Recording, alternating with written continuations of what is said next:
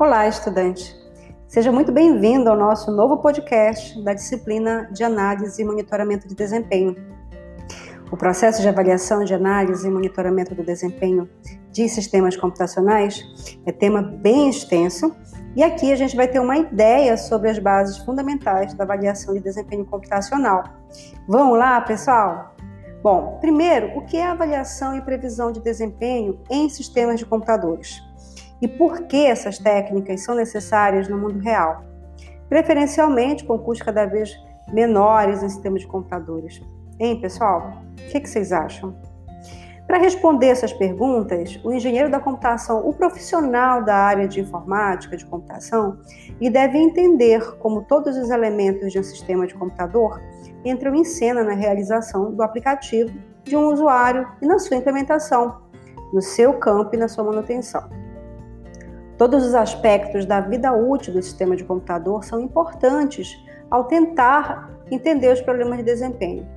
E saibam, não é suficiente simplesmente comprar a melhor máquina de computação de uso geral sem que encontra hoje, uh, que se encontra hoje, na verdade, e depois implementar o aplicativo pretendido. Não é assim que funciona.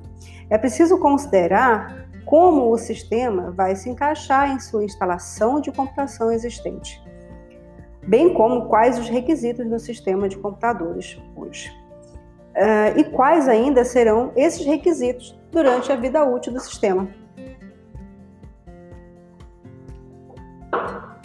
Os fatores determinantes mais importantes ao projetar, construir e colocar em campo um sistema de computador são executar a função pretendida corretamente, executar a função pretendida de forma eficiente e executá-la de maneira mais econômica. Então a gente tem aqui, ó, uh, tem que ser correto, né? Tem que ser eficiente e também, gente, tem que ser econômico. Tu tens aí três elementos que têm que ser alcançados.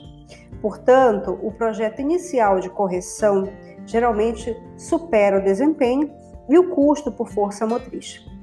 Diante disso, geralmente os projetistas de sistema de computador pensam em desempenho, custo e correção de maneira intercambiável.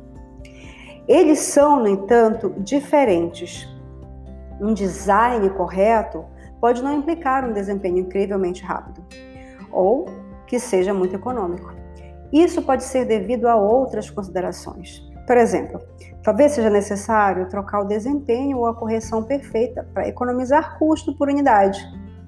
Isso é mais típico dos projetos de engenharia. Porém, não existe tempo e orçamento infinito, não é, pessoal?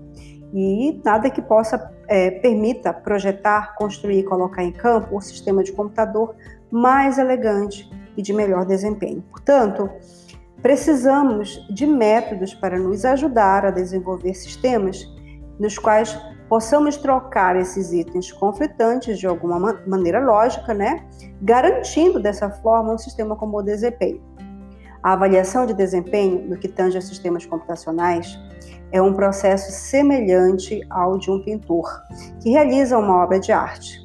O pintor, para realizá-la, utiliza-se de sua subjetiva visão de determinado elemento e o retrata numa tela. Seguindo essa forma, o profissional responsável pela avaliação de desempenho ele deve conseguir abstrair do sistema computacional o seu comportamento, principalmente no que diz respeito ao desempenho relacionado a objetivos específicos, definidos de maneira prévia, lá no projeto. Os usuários de sistema computacional podem ser atendidos de diferente maneira. Vamos imaginar aqui um banco de dados onde são recebidas solicitações para a realização de determinados serviços, como a inclusão de dados em registros, consulta ou modificações de uma tabela, entre outras. O segundo exemplo, pessoal, nós podemos considerar um sistema bancário.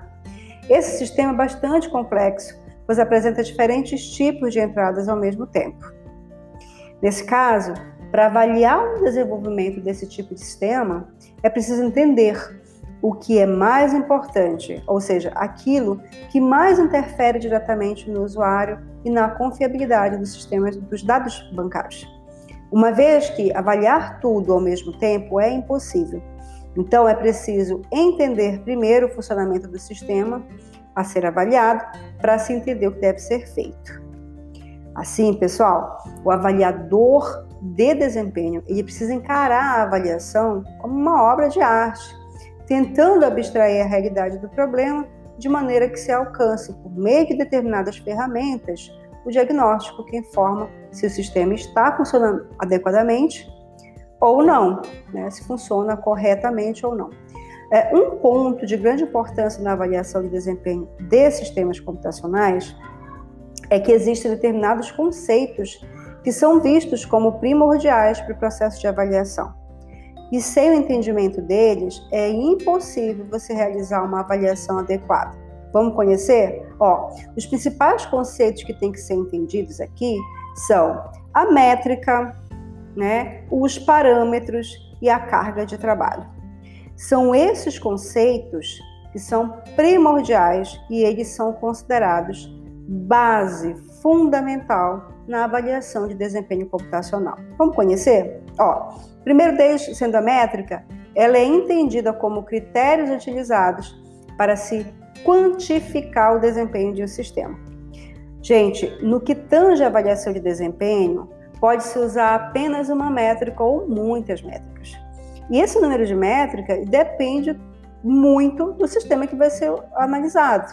Né? Pensa no sistema web aí, no qual você precisa determinar, por exemplo, se um servidor atende um sistema para uma empresa de e-commerce. Nesse caso, você pode optar por se utilizar como métrica o tempo gasto entre a entrada de um pedido de compra e o atendimento desse pedido. Com essa métrica, será possível determinar quanto tempo, em média, um pedido pode ficar parado antes de ser atendido.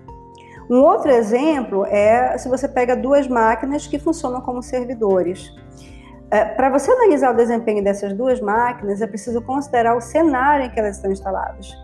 Por exemplo, no mesmo é, diante de um fato de que apresentem o mesmo objetivo, ou seja, serem servidores, o contexto da aplicação pode modificar a avaliação desse desempenho.